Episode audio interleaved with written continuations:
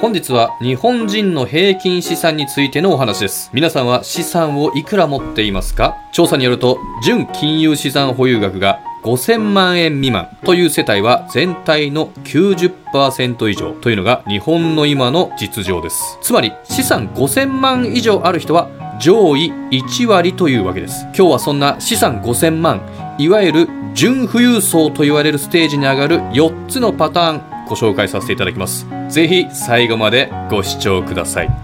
おっかねえな。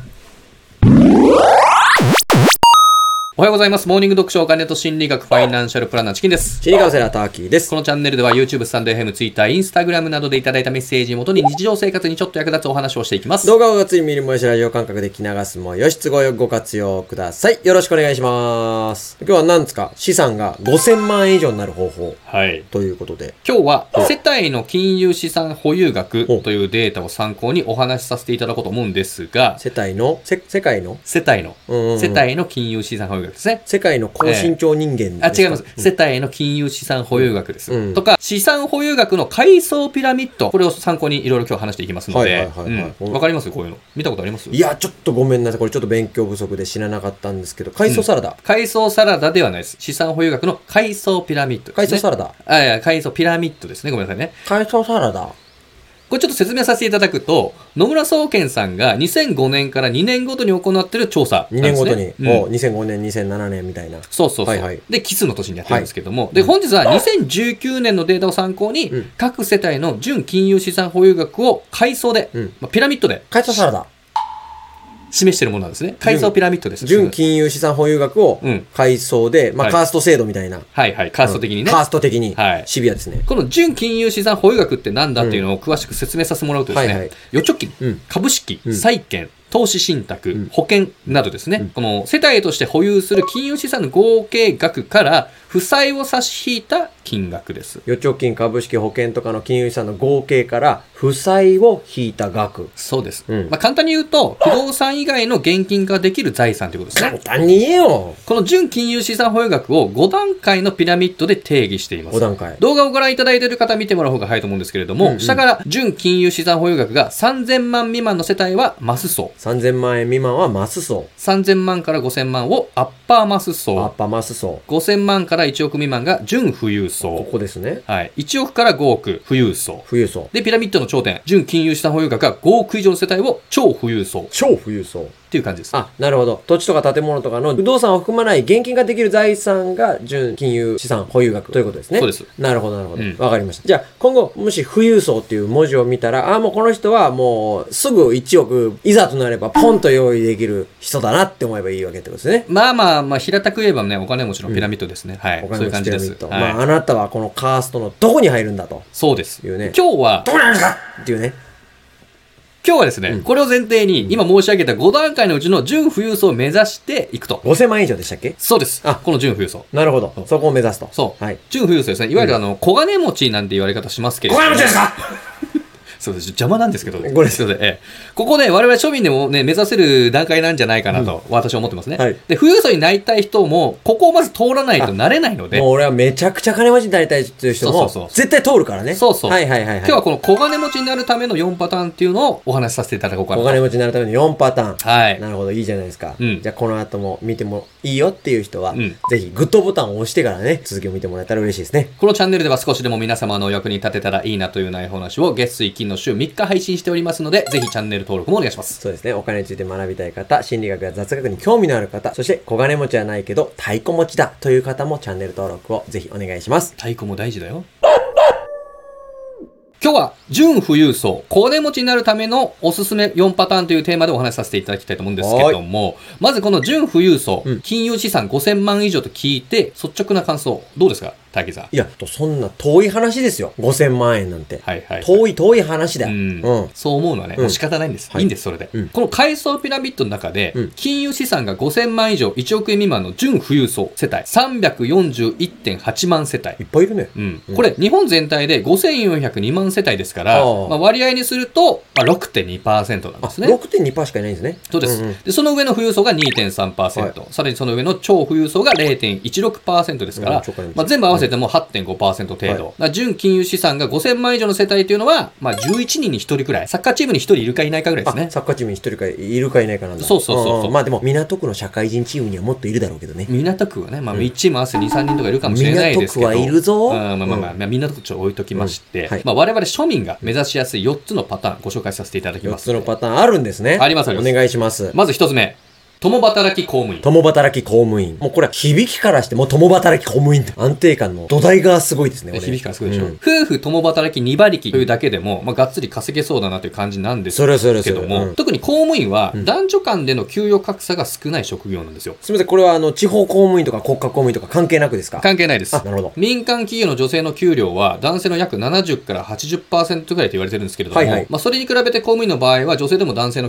90%ぐらいで給与格差が少ない職業ですね。平均うん。民間だと2、3割女性と男性違うのが、公務員だと男女でほぼ変わらないってことですね。そうなんですよなるほど。まあ、例えば退職金を受け取る額の控除額なんかも共働きの場合の方が多いですあね。そうですよね。同じ額稼いできたとしたら、1人が稼いでるより、2人で稼いだ方が控除される額が多くなるとか言いますもんね。そういうことなんうでんす。控除額が多いっていうのは手取り額増えますから。そうかえ共働き公務員。これが小金持ちになるための4つのパターンの1つ目ですね。はい。で、次の2つ目。自営業、フリーランス、もしくは一人法人。自営業フリーランスもしくは一人法人、うん僕たちはここにカテゴライズされそうですねはい。これはやはり一番のメリットは、利益をコントロールできるところですね。うんもう自分の頑張りと工夫次第では、はい青天井で売り上げも上げられますし、ま青天井あ、支出に対しても経費として申告できる割合が大きいので、うん利益を最大化できるというところがメリットです利ね。益を最大化ね、うん額面上はそんなにたくさん給与もらえてない場合でもね、うん普通の会社員の方と違うのは、うん自分の小遣いからお金が減るっていう割合が少ない感覚ですねそうなんですよ、売り上げがかなり上がったとしてもね、まあもちろんルールの範囲内で、ルールあの範囲内での、良識の範囲内で、法律の範囲内で給与もコントロールすれば節税にもつながりますから、はいはいうんまあ、逆にデメリットは、もちろんリスクが大きいという点なんリでスすクね。がでかいね、うんまあそれはしょうがないとこもあるよね、うんまあ上限なしに稼げる可能性とか貯められる可能性もあるけどその代わりにリスクも大きいですよとその通りでございます。うんうんうんそして3つ目、エリートプロフェッショナル。エリートプロフェッショナル。かっこいいですね、響きが。はい、これはですね、医者とか、医者弁護士、弁護士一級建築士かっこいい、専門の SE とか、 SE プロ野球選手なんかかっそうですこね。いいやつばっかだ。まあ、要するに、その職種に就くのに、その職業になるのに、大変な専門性の高い職業ですね。なるまでに大変なやつね。うん。芸能人とかも入るわけですね。そうそうですね、そうですね。はいはいアイドルとかねはいうんこの方々の強みは、抜群の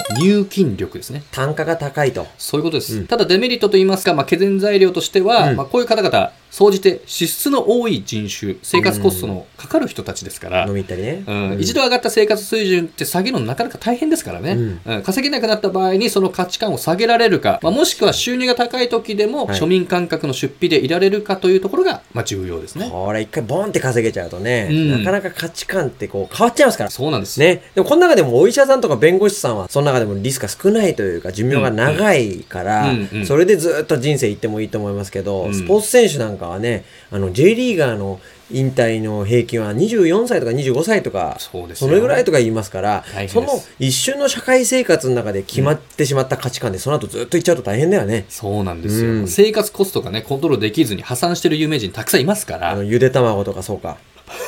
うん。あバンドリーさんね、はいはいで最後4つ目これズバリですねこの今の時代の考え方で、はいまあ、これまで出した3つを融合したような三つを融合したような。ハイブリッド型ですねハイブリッド型。ええそれが、サラリーマン×副業×共働きです。底辺かける高さ割るにいや、割る、割るに、割る入ってるから、割るに、それ、算数のあれだ、公式から。サラリーマン、副業、共働き。この3つ。モノマネ、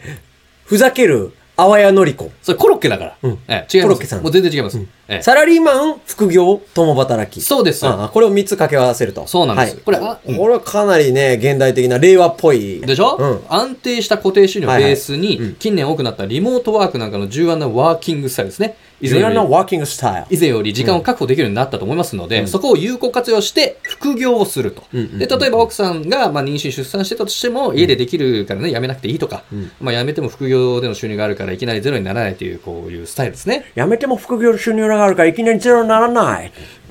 10年前よりもよっぽどね、副業しやすい社会になってますからね。な、ちょっと外輪になる、うんその、ちょいちょいなるほどねはいはいはいこのデメリット、うんやっぱりですね、フォーマットを確立するまで時間がかかるんですフよ。ォーマットを確立するまで時間がかかるさちょっと分かりづらいからやめてくれるかな、それ。はいはいうんうんなので、この継続力がだいぶ大事になってきますからね。継続力が大事。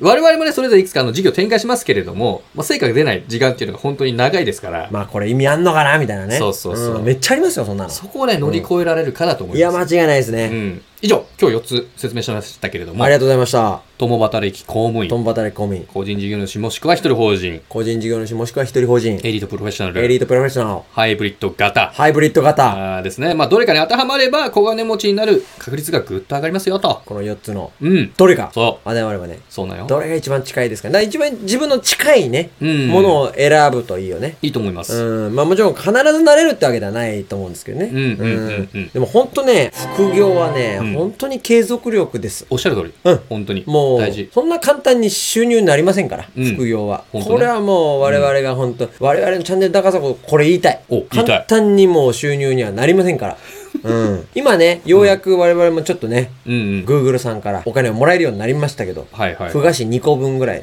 やいや、ちょっとねちっちゃいね。もらえるようになりましたけもどっともらってんじゃないかううんん、でもあの1年前は、うん今ねチャンネル登録大体これ何人ぐらいですか今今日3240 3000人ちょっとね、うんありがたいこと本当ありがたいですよね、うんすごいよこれねびっくりすることに、うん1年前、うんちょうど1年前11月23日、はいはい。 329人です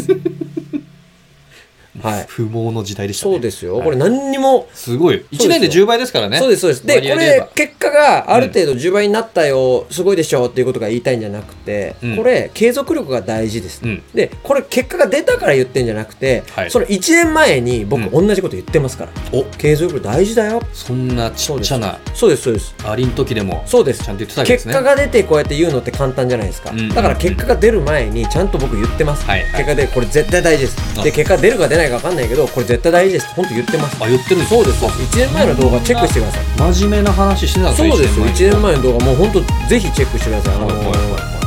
おっぱいの動画ばっか出てきた チ